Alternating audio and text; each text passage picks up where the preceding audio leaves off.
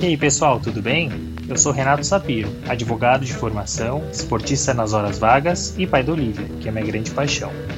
Sou sócio fundador da Sapir Associados, uma consultoria focada em recrutamento jurídico e compliance, e sócio e cofundador da Reinvent Legal, uma escola de negócios voltada para o mercado jurídico. Este é o Retalks, um raio-x do mercado jurídico. Sejam muito bem-vindos. Este é um podcast leve e informal, onde falaremos com os principais personagens desse meio sobre carreira, tendências e curiosidades. E este é um podcast quinzenal, então já sabe, temos encontro marcado segunda sim, segunda não.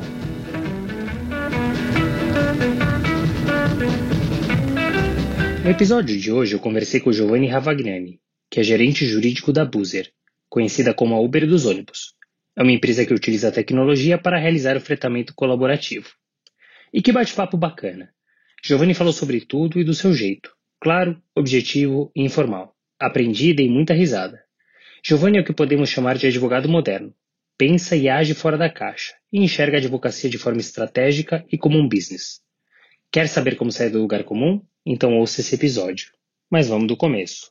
Giovanni se formou em Direito pelo Mackenzie, fez mestrado em Direito Processual Civil pela PUC e um MBA em Gestão de Negócios pela Escola Superior de Agricultura Luiz de Queiroz. Trabalhou em escritórios de portes distintos até chegar ao renomado Sescom Barrier, sua primeira grande mudança. De lá migrou para a Disruptiva 99 e atualmente é o gerente jurídico da Buzer. Mas melhor que ouvir de mim, então ouvi dele. Giovanni, muito obrigado por ter aceitado o convite do Retox. É um enorme prazer ter você aqui conosco. Cara, obrigado a vocês pelo convite aí. Sou fã, super fã do trabalho de vocês. É, acompanho há um tempo você e o, e, o, Mal, cara. Obrigado pelo espaço, cara. Eu consumo super podcast, então quanto mais eu puder retroalimentar essa forma de conteúdo, de, de mídia, para mim, melhor. Valeu, velho. Muito obrigado. Eu que agradeço. Giovanni, para começar, você tem uma carreira com passagens por escritórios de advocacia de portes distintos e por empresas. Essa trajetória história ela foi planejada e caso contrário, quais eram seus objetivos? Cara, o caminho da minha carreira, ele foi planejado, assim, eu acho que eu trabalhei com o professor Cândido Dinamarco lá no comecinho, quando eu era estagiário. E aí, meu, quando eu conheci o velho, eu falei, meu, é exatamente isso que eu quero fazer na minha vida. É, eu quero trabalhar com isso, resolução de conflitos. E a partir daí eu tracei o plano, assim, meu endgame vai ser é, ser um advogado de de big firma em São Paulo, assim, ser sócio de um escritório. É, é, um escritório legal é, e, e, que eu pudesse trabalhar com resolução de conflitos. Eu acho que o caminho traçado foi esse. E daí em diante, acho que eu busquei, entre todas as minhas experiências, até mudar para outro lado, né? Até ir para 99, busquei todas as minhas experiências aumentar o meu repertório de, de resolvedor de problemas, assim. Então, cara, trabalhei com mineração, trabalhei com administrativo, societário, é, combati rolezinho em shopping center, é, recuperação judicial, reintegração de posse, de, de, despejo de, de tudo que você pode imaginar, cara. Então, isso foi planejado. Até que a vida põe um plano na nossa frente e, e mudei o caminho das coisas, que foi quando é, eu decidi é, é me jogar no desafio que foi a 99. Então, foi, o caminho foi planejado, dali em diante eu tô só surfando, tô só vivendo, cara, sem muito plano nem muita explicação. Maravilha, é assim que é gostoso, né? A gente segue então aqui, 16 episódio, 100% de não planejamento, porque esse planejado que é tortuoso. Vamos, vamos tomar por base aqui para a gente seguir no 100% que não foi planejado. Mas você, você contou, é, enfim, no, no, estágio e até o início da carreira como advogado, você atuou, né, como a gente falou, por boutiques, escritórios de pequeno e médio porte, sempre nessa área contenciosa de resolução de conflito, que é uma área tradicional do direito, né? Total. Como é que foram essas experiências, mas olhando de agora, ou seja, com a visão de um advogado moderno, tecnológico e disruptivo? Cara, eu, eu acho que vou, vou começar explicando, olhando de agora para minha carreira em retrospectiva, assim, né? É uma carreira tradicional, mas é, encostar o umbigo no balcão do fórum forma caráter, né, cara? Porque. Pô, ah, e aí eu falo, eu falo, por mim, né? Eu sou. Vim, comecei a trabalhar com 17 anos, cara, meu primeiro estágio. 17 para 18. Tinha acabado de fazer. Tinha 17, comecei a trabalhar e logo fiz 18. Eu até então na minha vida, cara, advogado ele é o profissional que resolve o problema dos outros. Até aquele momento da minha vida, eu nunca tinha resolvido os meus próprios problemas, né? Então, sei lá, pela realidade que eu vivi, é, pelo mundo que eu cresci, eu vim de Sorocaba para São Paulo e aí comecei a dar minha cara a tapa. Então foi importante, quando eu falo de moldar caráter, é importante para isso, né?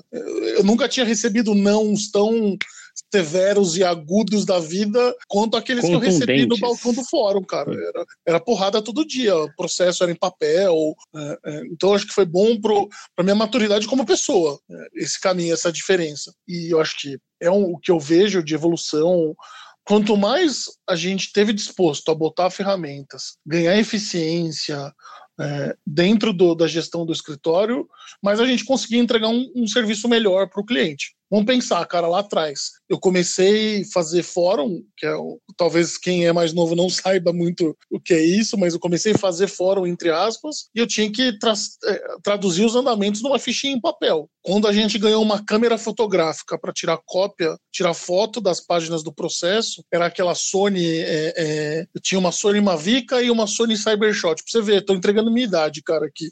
Não, e o é. scanner? Você chegou a pegar o scanner, não? Cara, o scanner, ele, ele, era, ele não funcionava funcionava direito, né? Então acho que nunca funcionou. Nunca funcionou você demorava muito, as fotos ficavam todas tremidas, e aí o escritório na época, que era o Dinamarca, já fez um investimento nas câmeras mesmo. Então, isso mudou muito, porque você demorava às vezes três, quatro dias para conseguir entregar um, uma informação para o cliente, e a gente chegava é, do fórum, no mesmo dia tinha informação. Porra, isso mudou pra cacete a forma como a gente entrega e entregava é, visibilidade do processo para o cliente, cara. Então, aquela sensação de que, que às vezes fica que o advogado não está fazendo nada, é, você dá accountability, né? E isso, cara, a gente está falando de 15 anos atrás, né? 15 anos e uns 40 quilos atrás aqui do meu lado também.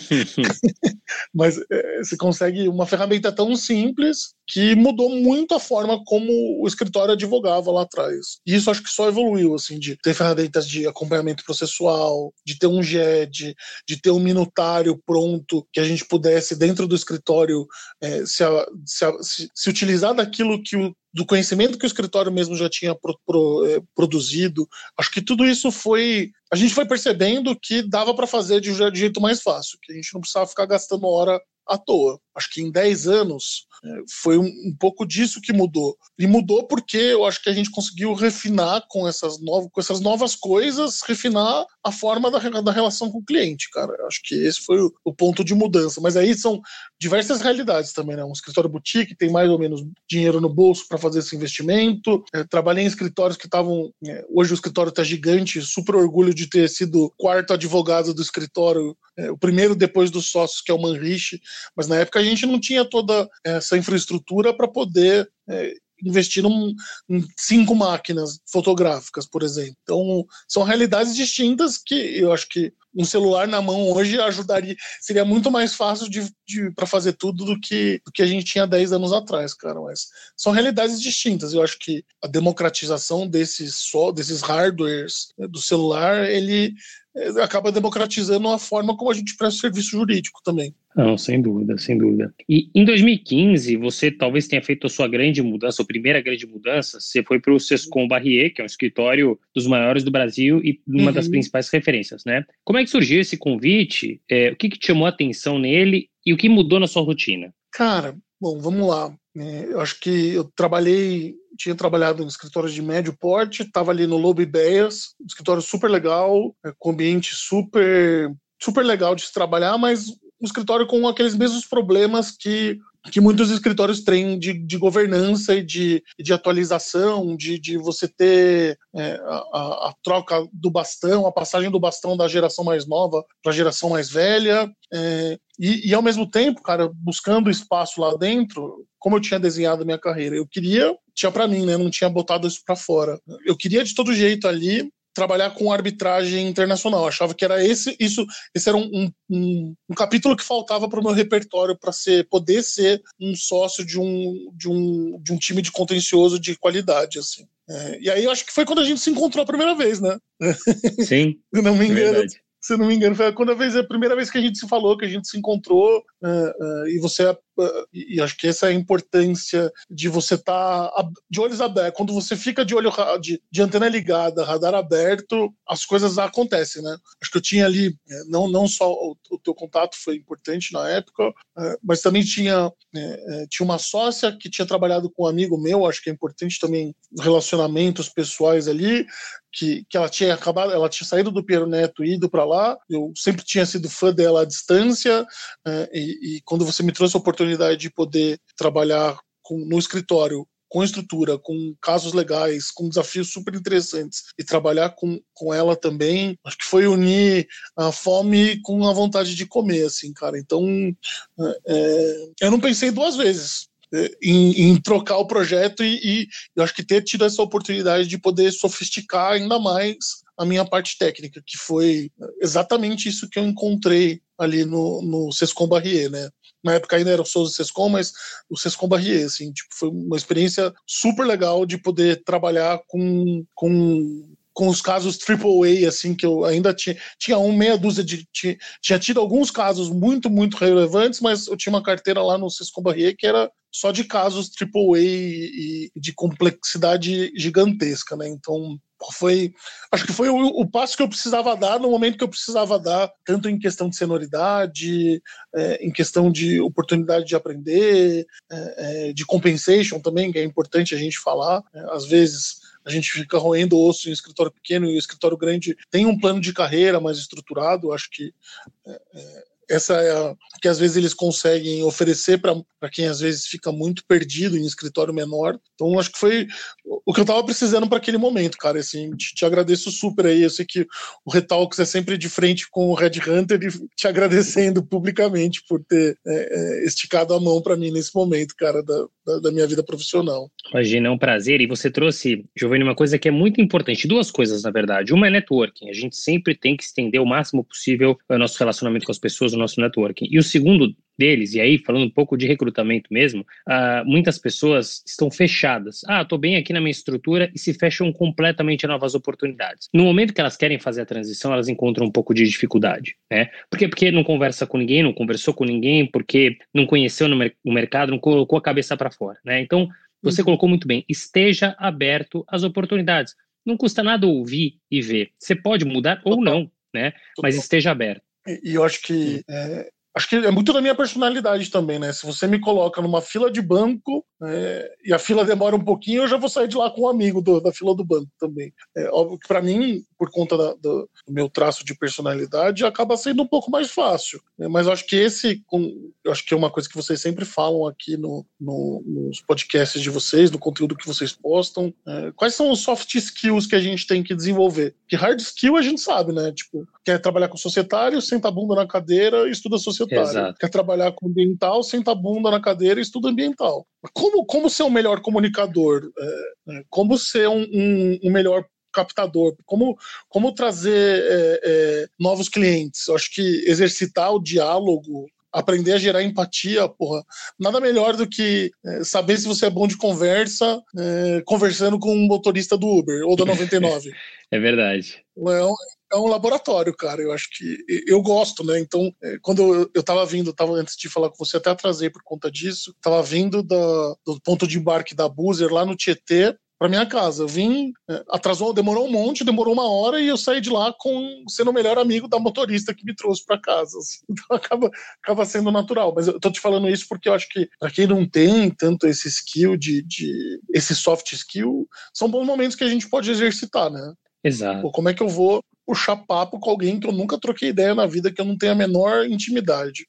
É importante. E faz a diferença. Você, você trouxe um, um peso grande para o Sescom, no sentido positivo, de momento de transição, de aprendizado, de trabalhar com casos complexos. E em 2017, é, você teve pela primeira vez a oportunidade de trabalhar num ambiente corporativo, na 99, e uma empresa absolutamente não clássica e disruptiva. Uh, ante tudo isso, Giovanni, o que, que te fez mudar desse escritório para essa empresa e, claro, o que, que mudou na tua rotina? Cara, eu, eu acho que o desvio da rota ali foi pelo, pela possibilidade do desafio. Você já conversou com, com, com um grande amigo meu aqui, que é o Ricardo Dalmaso. Sim. Eu e o Ricardo, a gente, a gente fez faculdade junto na mesma sala, a gente meio que dividiu o apartamento durante a faculdade. Então a forma, a, a forma veio da faculdade, é isso? É ali da sala, é isso? Cara, é um pouco disso também, cara. Mas é, assim, a, gente acabou se misturando porque a gente é parecido e, e acaba tendo intimidade com, com as pessoas que, que, têm, que têm sintonia com a gente, né? Então o Ricardo é parceiro desde sempre, assim. É, e a gente teve uma carreira parecida, né? Ele, é,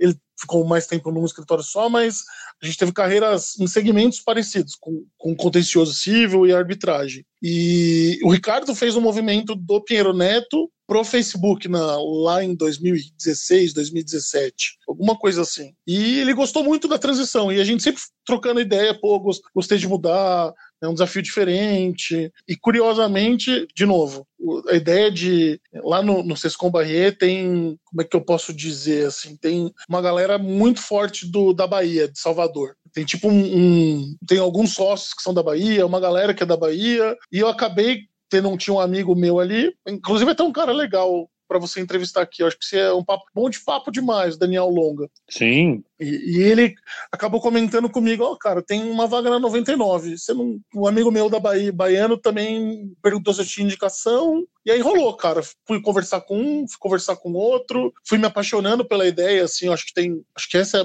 grande diferença, assim, ó, pelo menos que eu enxergo na minha, no meu jeito de, de trabalhar em escritório e no meu jeito de trabalhar em empresa, assim. Eu tenho um love, assim, tesão muito grande pela pelo modelo de negócio, pelo, pelo que a gente entrega lá na ponta. E foi isso que foi me seduzindo e me deixando com muita vontade de trabalhar por aquele projeto, sabe? Então, tipo, 2017, começo de 17, meio de 17, o que a gente tinha na mão ali na 99 era um monte de lei que proibia o serviço, um monte de carro sendo apreendido, taxista chutando, chutando a porta do, dos, nossos, dos nossos carros, é, e, e fazia parte do desafio colocar a empresa de pé, é, garantir que a empresa pudesse continuar operando e aí, a partir daquele momento, ver até onde a gente podia chegar. Um, naquela época, a gente não era uma empresa brasileira, tinha tido uns aportes financeiros de fora é, e estava começando a jogar no, no, time dos adultos, no time de gente grande. Então, foi esse desafio, assim, que falei, cara, quer saber, eu vou, vou arriscar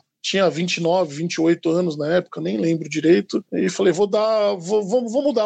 Se der tudo errado, pelo menos vai ser uma experiência diferente, assim, vai ser uma experiência legal. E aí fui, cara, e, e acho que foi, acho que diz muito sobre o momento que eu tava na vida, assim, de, de e, e foi onde mudou minha carreira, assim, de, de pô, como é que como é que eu vou começar a ter como é que eu vou me comportar sendo um advogado dentro de uma startup que só tem moleque? Que tipos de desafios eu vou ter lá dentro? Que tipo de assuntos eu vou precisar mexer? Que tipo de, de, é, de tudo que eu vou precisar mudar minha forma de pensar para poder entregar o melhor serviço para o meu cliente? Foi o começo de tudo, assim, e toda essa, essa ideia, assim, eu nem sabia, para ser sincero, eu nem sabia o que era uma startup direito. Eu sabia que eu era heavy user da, da, da, da Uber e sabia que a 99 tinha patrocinado o Corinthians lá atrás. Você fez a escolha certa. Cara, foi. É. Foi, a gente se escolheu junto, assim, foi muito legal porque foi isso mesmo. Você serviu super bem, cara, gostei demais, assim. Mas é, é, muito bacana como você coloca, Joane, porque, e uma coisa que eu gosto é, na tua trajetória é você se joga. Vamos ver o que vem, sem medo né? Foi a 5 Sescom, foi a 599, a gente vai falar da, da Buzzer também. Da Buzzer. É com medo, é com medo, mas, mas vamos, entendeu?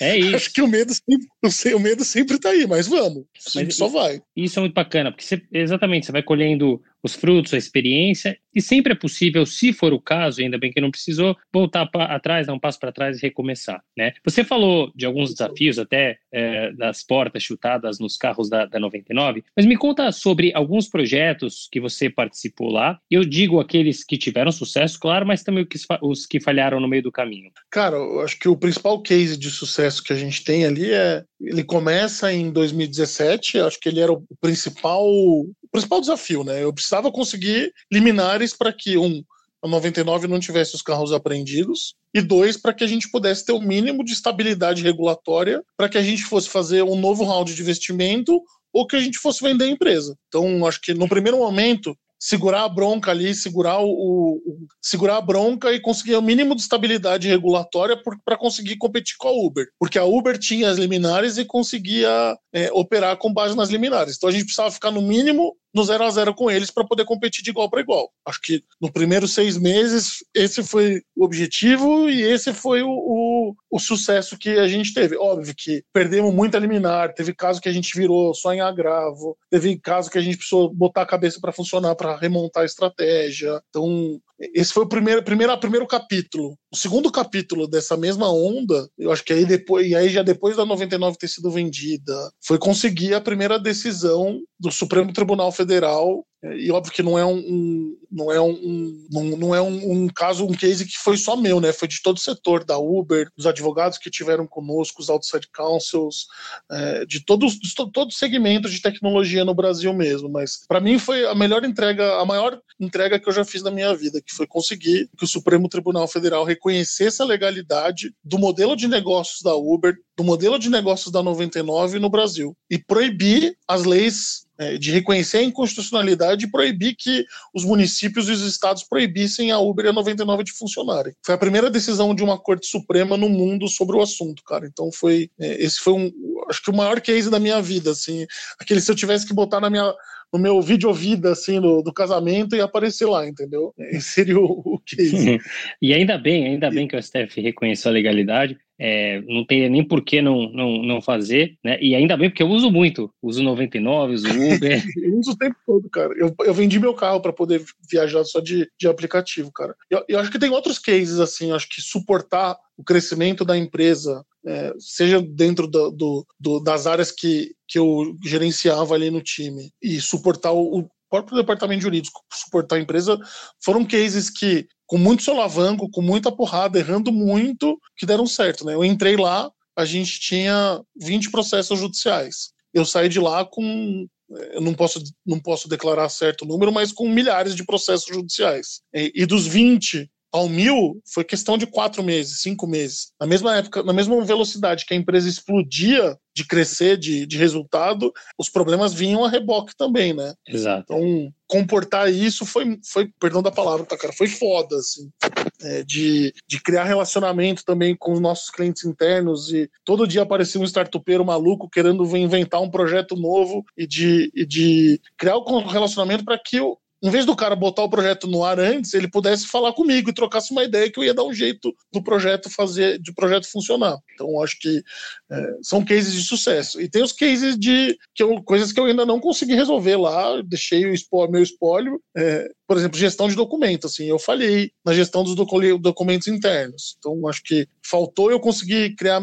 É, é mecanismos e procedimentos de legal ops dentro do departamento para que eu pudesse ter essa boa gestão de documentos, sabe? É, e não faltou é, ferramenta e disposição, acho que faltou braço, talvez. É, faltou método, mas são, não, também não quero vir aqui contar os cases de sucesso, vou contar os cases que, que deram merda também, né? É, algum óbvio que tem algumas estratégias que a gente teve pivotar porque a gente acabou começando, acabou perdendo alguns casos judiciais e aí percebeu que talvez fosse melhor mudar a estratégia no campo político e, e arrochar um pouco no campo judiciário. É, mas a vida é isso, né, cara? O importante é o saldo estar tá positivo. É isso, exatamente. E que sirva sempre de aprendizado, né? É, Total. Giovanni, em meados desse ano, em plena pandemia, você deixou 99, que é o primeiro unicórnio brasileiro, para assumir uma posição em empresa com pouco mais de três anos e com uma atuação no segmento totalmente monopolizado. O que, que te motivou a aceitar Total. esse convite? O que, que mudou na sua rotina? E, principalmente, que desafios, que eu sei que são vários, você tem encontrado? Cara, eu acho que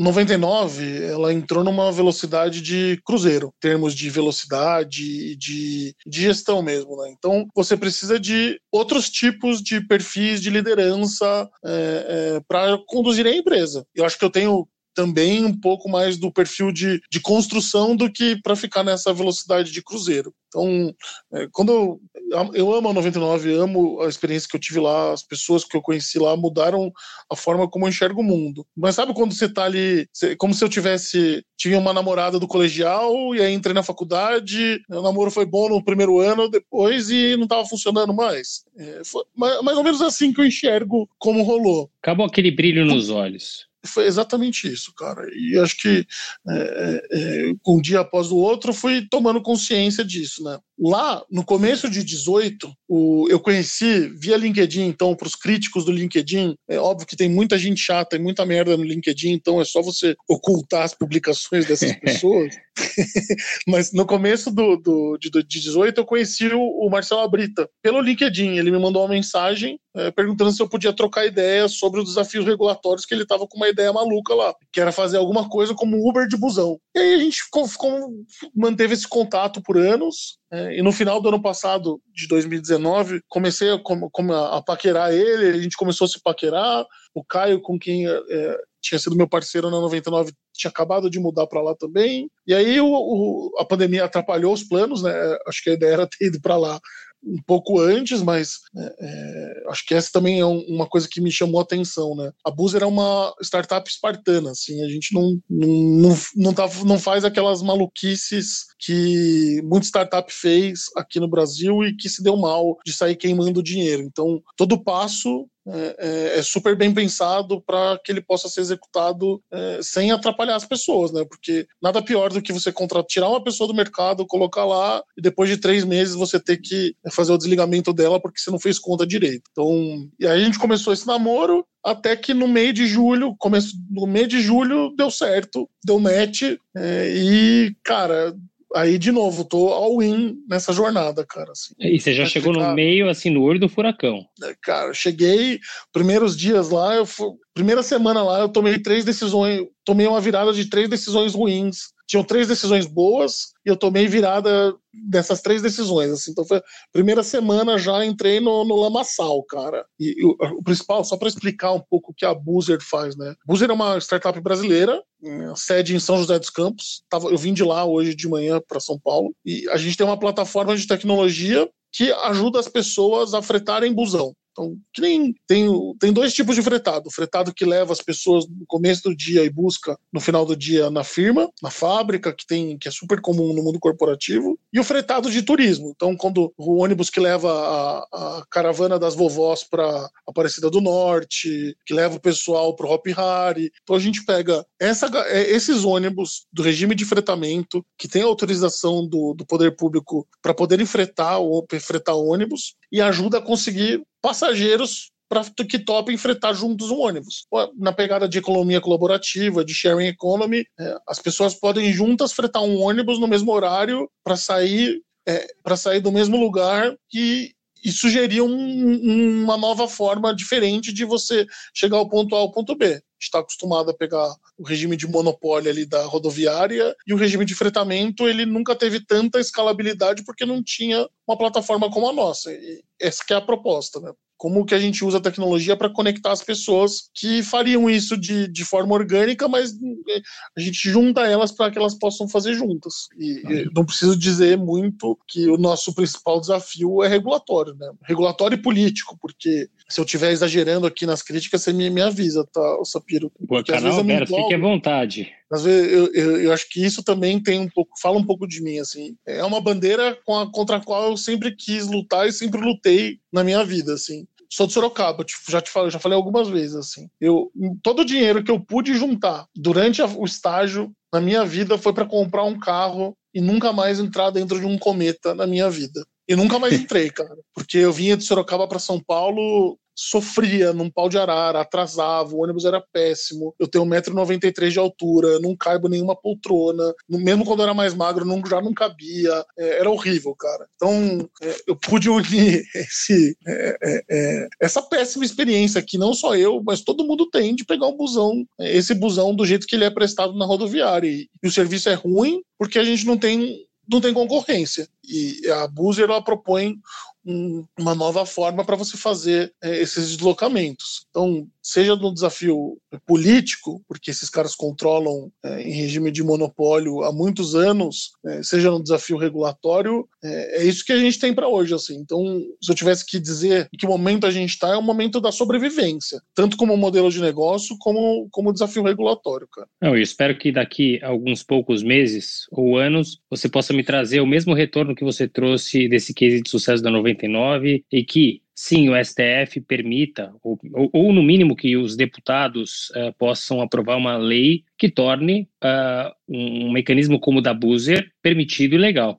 né? Porque é o mínimo esperado, é concorrência, né? Livre concorrência. Cara, e eu acho que é uma coisa assim, o principal juiz que a gente tem aqui é o usuário. Exato. O usuário, ele prefere viajar com a gente. Quem conhece, prefere viajar com a gente. E, e, eu acho que o melhor de tudo é que a gente conseguiu tirar as grandes empresas aí do lugar que eles também estão lançando os buzzers deles. Então você tem o grupo JCA, tem o Imob, Agiaflex. Isso é muito bom para todo mundo, cara, porque é, estimula todo mundo a competir e, e, eu espero que, e acredito muito, que a Buzzer vai ter competência para conseguir entregar o melhor serviço, também concorrendo com os, os outros players desse mesmo setor, desse mesmo segmento, cara. Então, e a equação, ela é muito fácil, é muito simples. Quanto mais concorrentes você tiver, melhor a qualidade e mais baixo preço. Então não consigo é compreender quem pensa de maneira diferente. É tem, tem, eu acho que é importante pontuar aqui também, a gente tem um falso, uma falsa verdade que sempre se disse aí por, por aí, que no regime de, de exploração rodoviária e de ônibus, é, que você tem uma obrigação de ter o subsídio cruzado. O que isso significa? Eu não quero ficar falando de tecnicidade, mas é só para explicar. É, o subsídio cruzado é, é supõe-se que quem, quem explora a linha que é boa, obrigatoriamente também vai ficar com a linha que é, rua, é ruim, para compensar, e aí você fomenta a universalidade do serviço. Isso não existe no modelo rodoviário. Isso existe em algumas cidades e em alguns municípios, mas também não é uma, uma verdade 100% que inquestionável. Então, é, o que acontece na verdade é que proteger o monopólio nas linhas boas é, não vai puxar é, a reboque com que esses caras operem nas linhas ruins, o que não acontece. E o que a Boozer faz, né? Porque com a tecnologia é, e com parceiros a gente consegue é, disponibilizar deslocamentos de reservas de viagens para todos os para todos os tipos de, de combinações possíveis. Né? E a gente não precisa só usar um ônibus, né? a gente pode usar um micro-ônibus, pode usar uma van. Eu acho que o caminho para que a gente está indo é que talvez se eu for fazer Lins, Lins é uma cidade grande, mas vou, vou, vou, se eu for fazer Boituva, São Paulo, todo dia, talvez não funcione. Né? Talvez não compense fazer um ônibus com 46 é, lugares, fazer cinco horários por dia. Mas se eu fizer Boituva, Sorocaba, Sorocaba, São Paulo, e aí Boituva, Sorocaba eu faço com um carro menor, e Sorocaba, São Paulo eu faço com um carro de tamanho ok, talvez faça.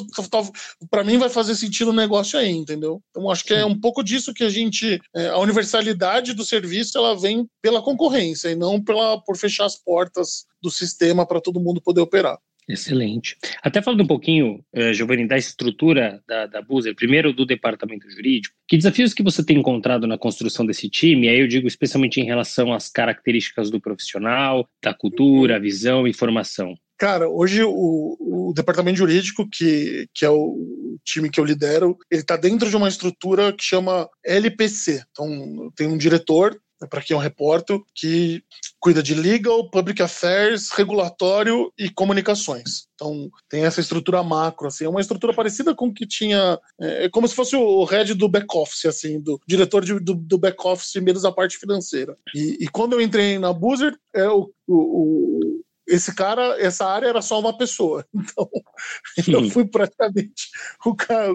Ajudei. Tinha uma menina que cuidava de Helgov, tinha entrado três dias antes de mim, é, e entrei para montar o time do zero, né? E eu acho que o que a gente teve, ainda nesse pace espartano de crescimento, com, com os receios da pandemia, agora que eu tô tendo, conseguindo fazer planejamento de médio prazo, médio prazo, tô falando três meses, sobre o time, sobre como construir tudo.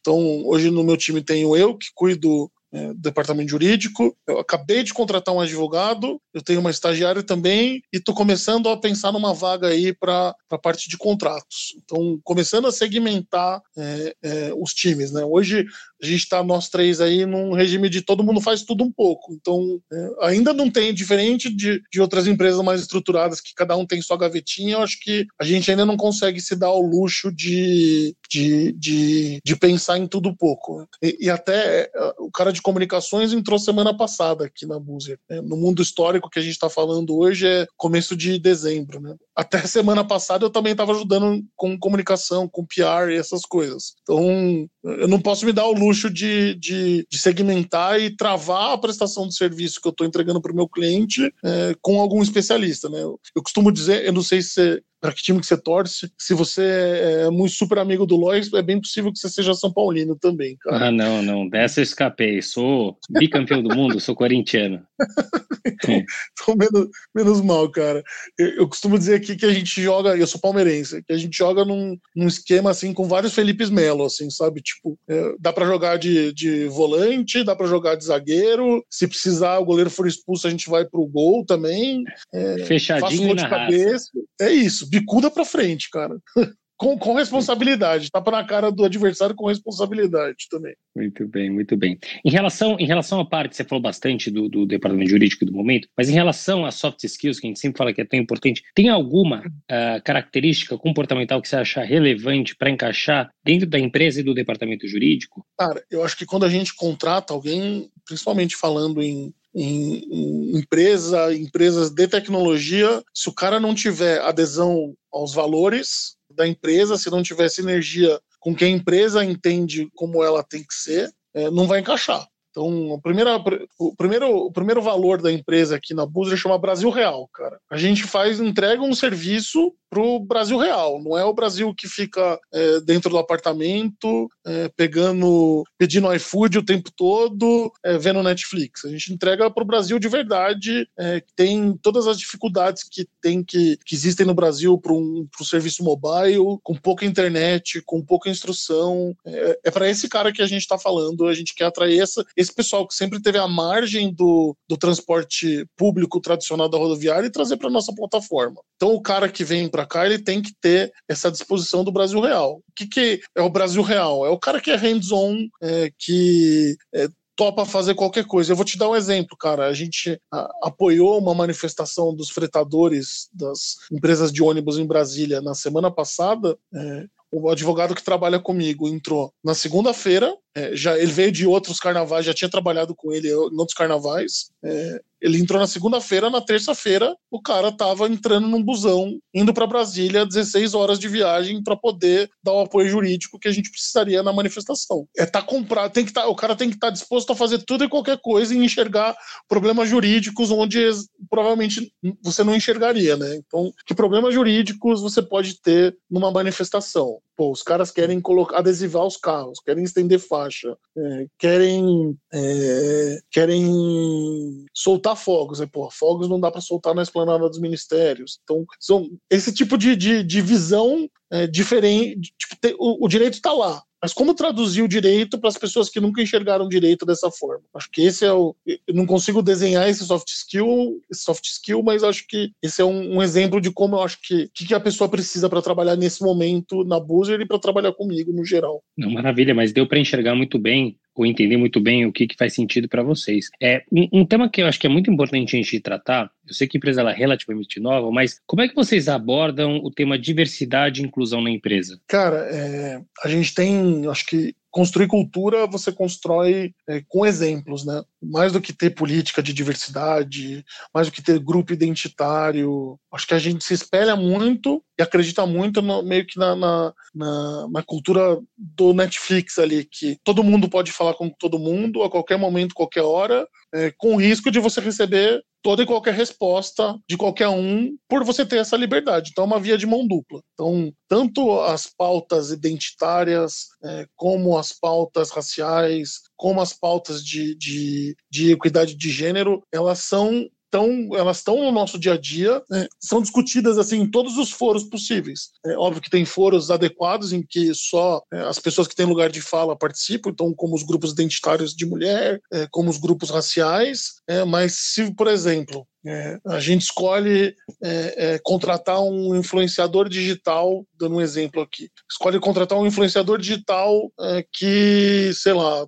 putz, contra... Imagina que a gente contratou o PC Siqueira no passado, e aí o PC Siqueira foi cancelado na internet por um acusado de pedofilia. É, esse assunto ele ia ser discutido por todo mundo que quisesse discutir. Então, pô, vamos parar, por exemplo, de exibir os vídeos dos, do cara. Não, vamos continuar exibindo. É, isso acho que é total transparência, tudo é discutido ah, de forma aberta, todo mundo sabe tudo o que acontece, assim, cara. E eu acho que de outra forma, no mundo de verdade, nada mais concreto para falar em diversidade do que você vê lideranças femininas, lideranças negras na empresa, é, é, mais do que ter uma política e um código de ética bonito para pregar na parede, é ver o dia a dia, cara. Com é, certeza. E, e, e acho que é, quando a cultura é de verdade, a gente não precisa colocar na parede, fazer o código de. Óbvio que precisa. É, para registrar, mas eu não dependo disso para implementar é, políticas de, de inclusão, cara. Excelente, muito bom. Concordo 100% com você.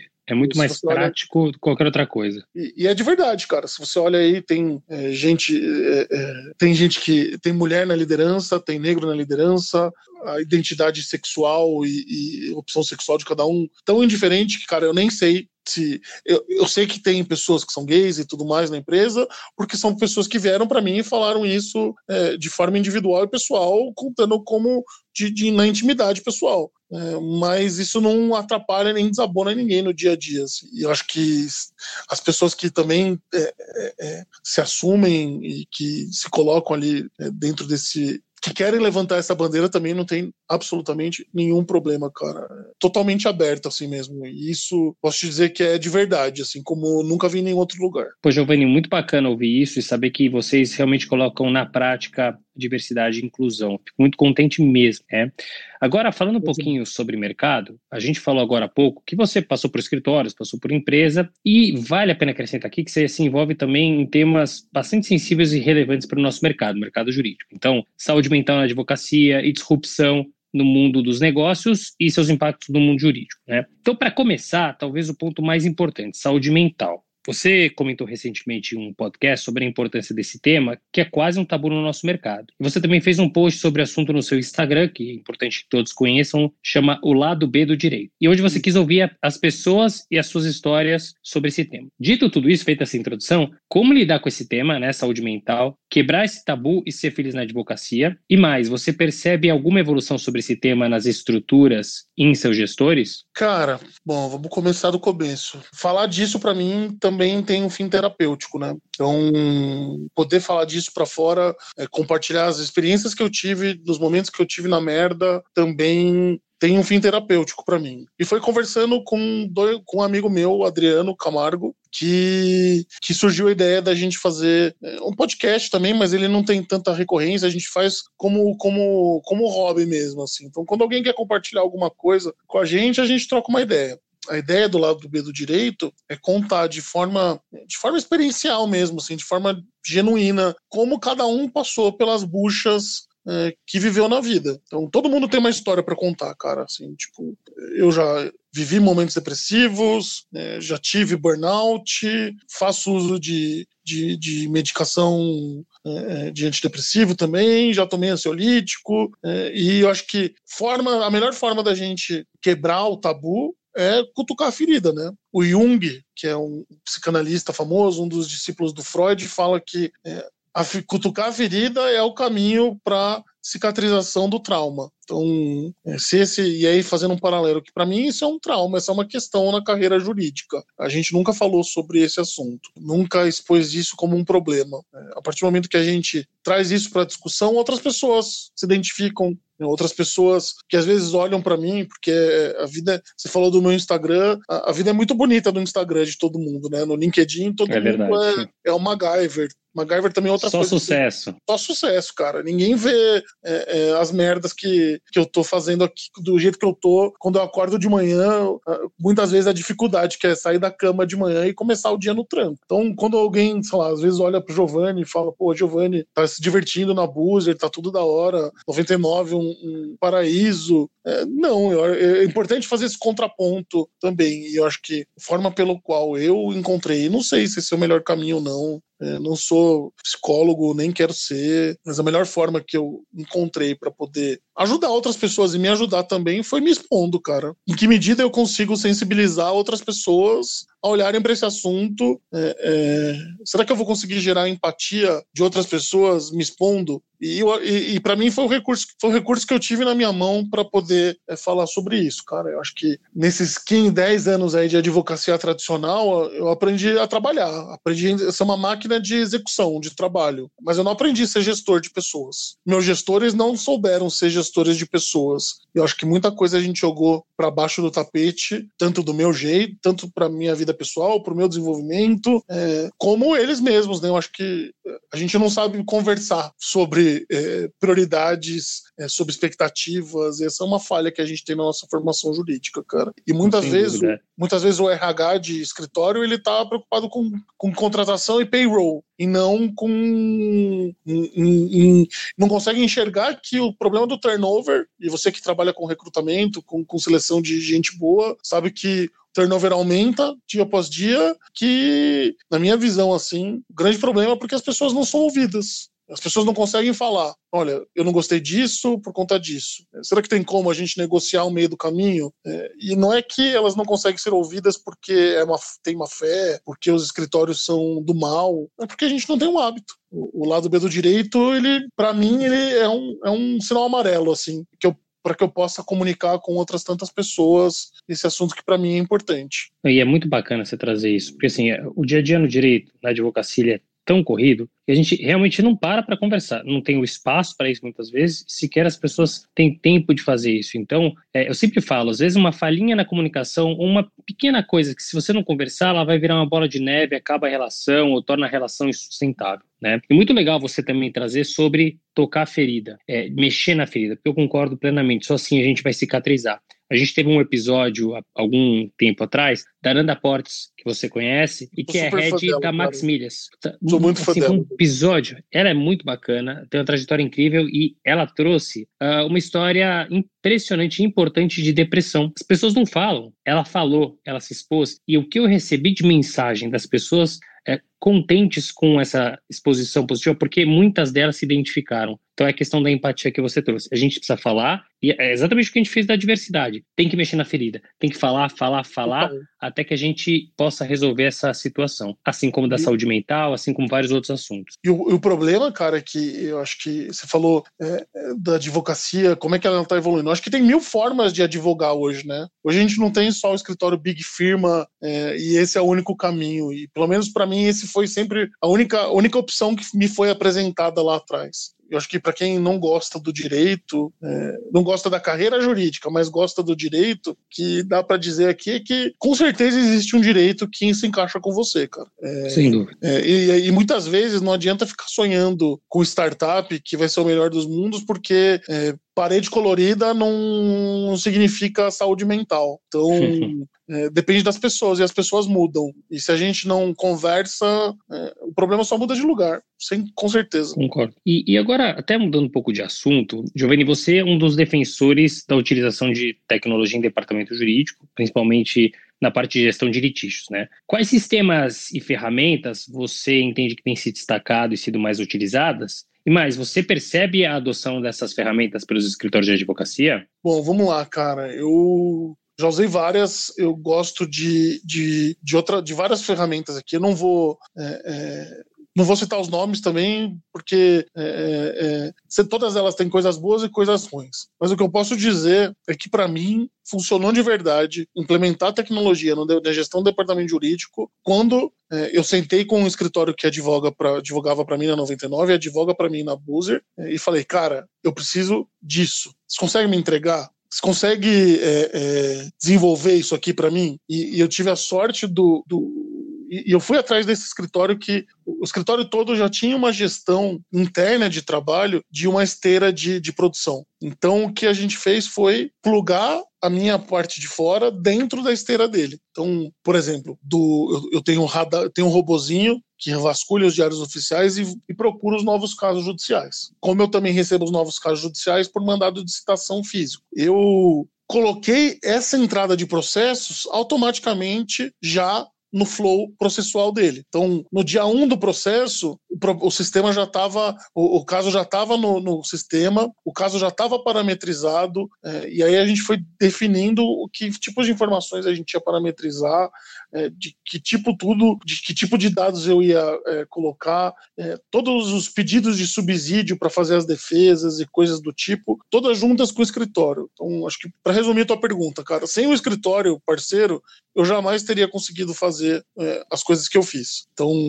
é, porque não teria braço, é, porque se eu tiver que ficar fazendo, imputando coisa no sistema de 5 mil casos, de 10 mil casos, de 15 mil casos, eu vou viver só para isso. E quando, na verdade, o escritório tem que entregar, e a minha, minha forma de, enxergar isso, tá? É, o escritório tem que entregar isso como um serviço agregado da carteira que ele faz a gestão. Então, é, e eu fui atrás de escritórios que pudessem fazer esse tipo de entrega e deu super certo, cara. Assim, é, hoje, na 99, tinha mais casos, mas hoje aqui na Buzzer, no dia 2 do processo, eu sei se um caso, naquela vara, com aquele juiz, com aquele assunto em discussão, é, se eu vou ganhar ou perder. E quanto que eu vou pagar se eu for perder. Então, é esse tipo de accountability que, que eu espero de um, de um escritório é, de advocacia. Assim. É, acho que quando a gente fala em mudar a forma da prestação de serviço, a ferramenta é um meio. Eu vou usar a palavra de coach, tá, cara? O que quem tem que é, que tem que mudar é o, é o, mindset, né? O que o cara tá disposto a entregar para mim? Que tipo de serviço o cara vai agregar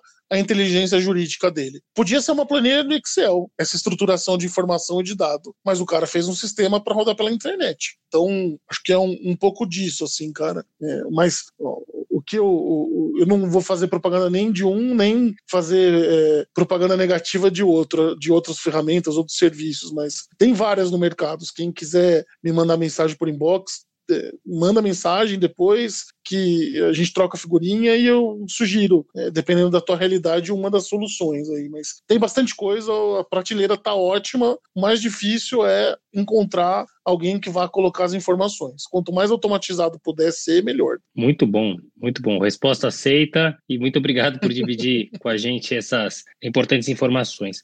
Giovanni, você atuou pela 99, agora está na, na Boozer. São duas empresas com um programa forte de advocacy. Ela tem razão, obviamente, seus modelos de negócio. Na 99, você teve uma grande discussão sobre legalidade da operação, né? um pouco do uhum. que você trouxe, até tendo do seu lado um concorrente direto, que é o Uber. Uh, e agora, na Boozer, você enfrenta mais uma batalha, quebra dos monopólios, com a consequente mudança uhum. na forma com que os fretados são comercializados. Por favor, divida conosco um pouquinho dessas experiências, em que pé que está hoje a discussão envolvendo a Boozer. Bom, cara, eu acho que quando a gente fala em advocacy, é, a gente fala em narrativa, né? Qual que é a realidade, Sim. cara? Realidade do, do mundo rodoviário. Vou falar palavrão, tá, cara? Depois você me censura, põe um, um zumbitinho. Nada, não tem censura, pode falar o que você quiser. Pegar um ônibus da rodoviária, na maioria das vezes, é uma merda. Essa é uma realidade inafastável. Preço é ruim, é, conforto é péssimo, é, você fica na mão das mesmas empresas há muito tempo. Exemplo, para você ir para o Rio de Janeiro, tem sete empresas que fazem São Paulo Rio de Janeiro. Cinco são do mesmo grupo econômico. Então,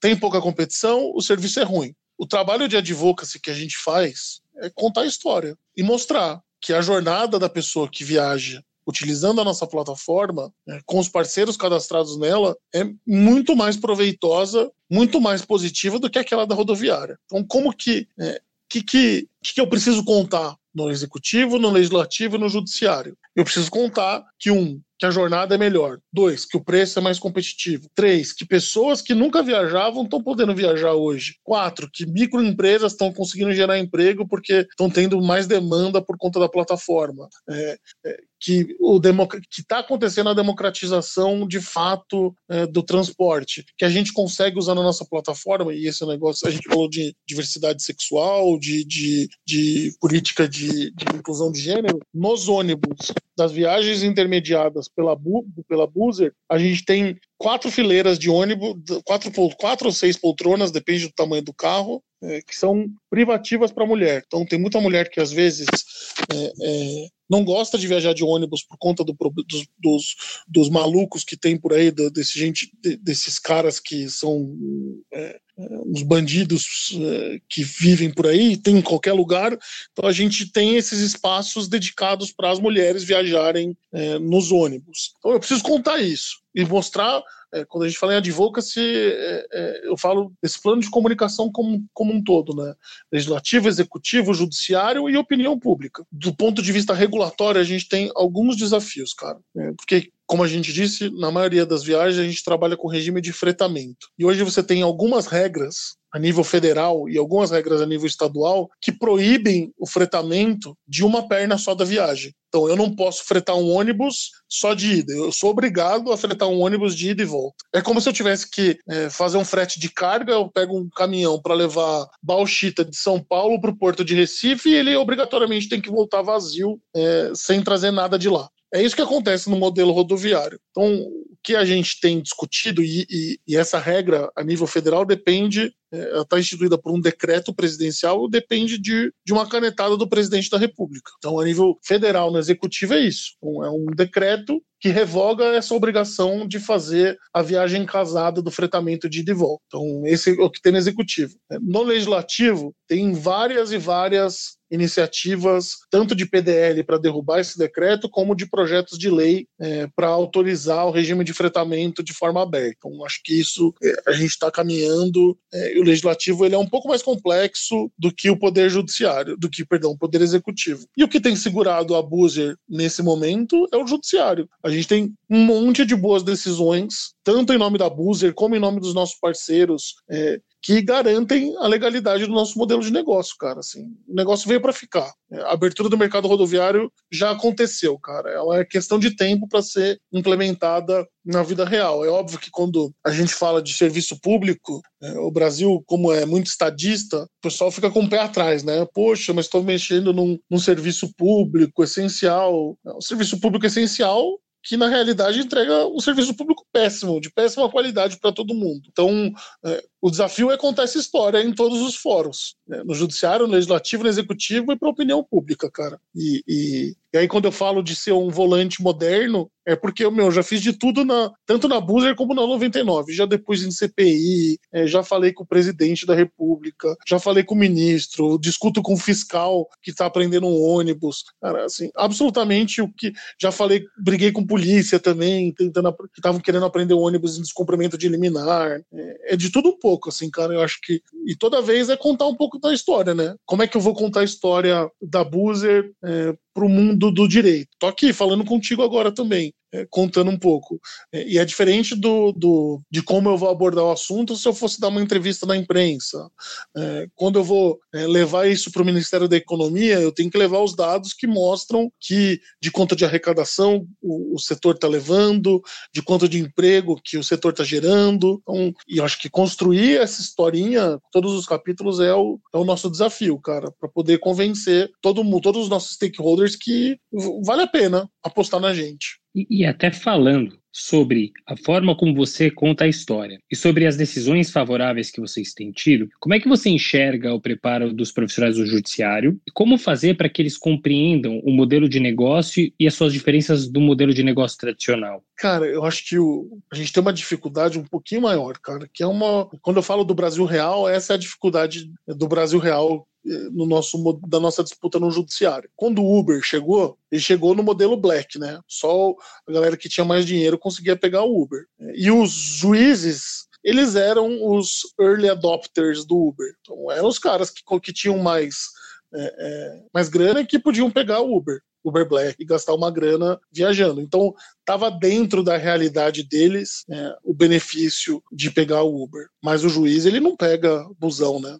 Ele não vai para rodoviária. Então, mostrar o que é o serviço tem sido uma dificuldade, cara, de como a gente faz. É, é, é. E aí o que a gente tem feito é ido à imprensa, é, tem, eu fiz um, construí um infográfico recentemente para deixar bem visual é, em termos regulatórios as diferenças entre o, o regime de fretamento colaborativo por aplicativo é, e o regime de monopólio dos ônibus, das rodoviárias. Então, é, é, é, é o maior desafio, cara, explicar as diferenças, porque o juiz, quando ele quer ir de São Paulo para São José dos Campos, ele não vai para rodoviária, ele vai pegar o Jeep Compass blindado dele, é, entrar na Ayrton Senna, cair na Dutra e chegou lá, né? Então, É difícil, o cara às vezes fica muito na torre de marfim dele e não entende a dificuldade que é pegar um busão na rodoviária. Talvez o, ju o ju todo juiz tenha sido um Giovanni que odiava andar de cometa lá atrás um dia também.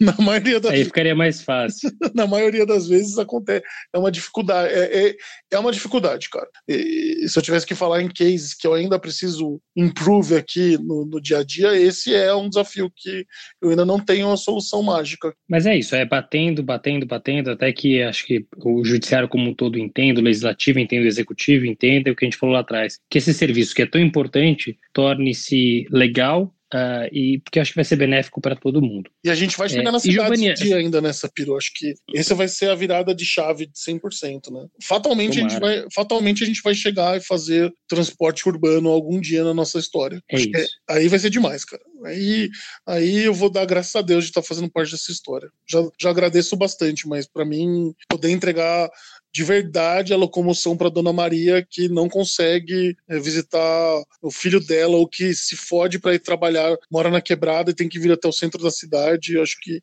aí é a virada de chave de verdade, cara. Muito bom e que assim seja, torço por isso. É, esse bate-papo tá muito bacana, muito bacana mesmo. Eu gosto do jeito como você fala, coloca, jeito informal, fala o que tem que ser falado, mas infelizmente a gente está chegando no final. Então, é, eu queria que você desse um, uma dica de um livro, de um filme ou de uma série. Cara, eu vou, eu vou sugerir um livro que eu gosto demais, é, é, é que eu já li uma vez, duas vezes, eu tô lendo a terceira, que chama 50 Maratonas em 50 Dias, cara de um cara chamado. Como é que chama? Desculpe. 50 Maratonas em 50 Dias. É um, um, o autor é um cara chamado Jim Carnazes, é um ultramaratonista americano. Ele correu 50 maratonas em 50 dias sucessivos nos Estados Unidos em 2004, 2012, aliás. Então todo dia ele correu uma maratona. É uma coisa super experiencial, assim, não tem nada a ver com direito, absolutamente nada, cara. É, mas é, um, é, um, é um, um, livro bem legal, assim, eu gosto bastante de ler, assim, de entender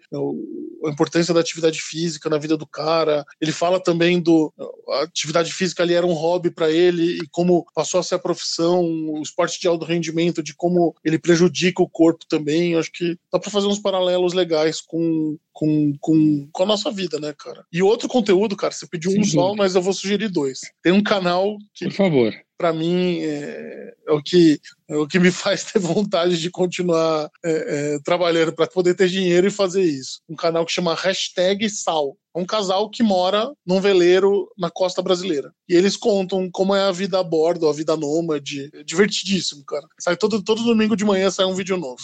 Puxa, muito legal, muito bacana. É, a história do livro eu conheço, não li ainda, mas já vou aproveitar a sua sugestão. Agora, vamos falar de um conselho. Se você puder dar um conselho para os profissionais do nosso mercado, é, utilizando tudo que você aprendeu e venceu até hoje, qual seria ele? É, com certeza, se você gosta do trabalho jurídico, do direito, com certeza existe um direito para você. Acho que a gente tinha se acostumado estava mal condicionado a ter uma porta só aberta para a gente poder advogar, viver do direito. Acho que hoje a gente tem caminhos e ferramentas que possibilitem e possibilitam que a gente possa fazer aquilo que a gente sabe fazer de melhor. Vou te dar um exemplo, cara. É, se eu tivesse advogando free rider no meu escritório sozinho, provavelmente eu ia quarteirizar a elaboração das peças é, para algum parceiro que pudesse trabalhar comigo, cara. Não gosto de fazer peça, meu. Não, não tenho aptidão para isso. Tem gente que faz, faz e faz muito melhor do que eu. Mas você me põe para fazer uma audiência, eu vou nadar de braçada. Me põe para fazer uma sustentação oral, é, é,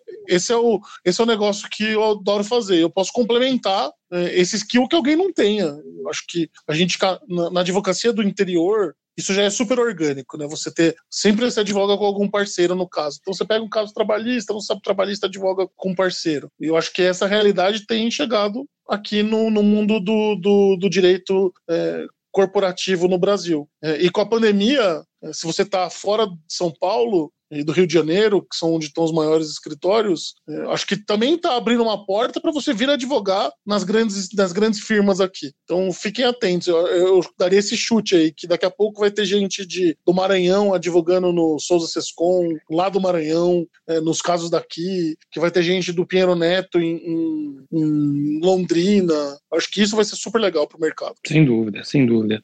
E para fechar, quem que você gostaria de ver aqui em um dos nossos episódios no Retol? Cara, eu acho que você ia se divertir muito com o Daniel Longa, que é do, do BTG. Eu curti demais conversar com ele. E, e falando em, em, um cara que tem um senso de humor demais, assim, que eu gostava muito, e você me lem fez lembrar dele, assim, do, dos tempos de Cescon Barrier, chama Gabriel Seijo, é um dos sócios de. Sem dúvida. Ele é demais, cara. Acho que não. Baiano. Eu, eu vou até sugerir aqui, colocaria os dois juntos no mesmo papo, cara. Vai, você vai precisar de três horas para gravar o episódio. Olha só, vamos inovar então. Vamos fazer com dois convidados juntos. Já está anotado, convidarei os dois. Giovanni, muito, muito obrigado. Que papo bacana. Pô, eu que te Eu adiantei, já falei isso, mas, mas eu falo novamente, você tem uma história super bacana. A gente já se conhecia há algum tempo, mas fazia algum tempo também a gente não se falava. Adorei bater esse papo com você, ouvir sobre a tua carreira, sobre 99, sobre a Buzer, seus desafios, enfim, que papo bacana. Obrigado por ter dividido com a gente e obrigado pela transparência e franqueza de sempre. Obrigado você, cara, assim, por vocês dois aí no, no, no Reinvent Legal. Sou super fã do projeto de vocês, de todos os, os projetos que vocês estão tocando, meu, me chama que eu venho, cara. Sempre é, é, é, só me chamar que eu tô aqui, cara. Obrigado mesmo.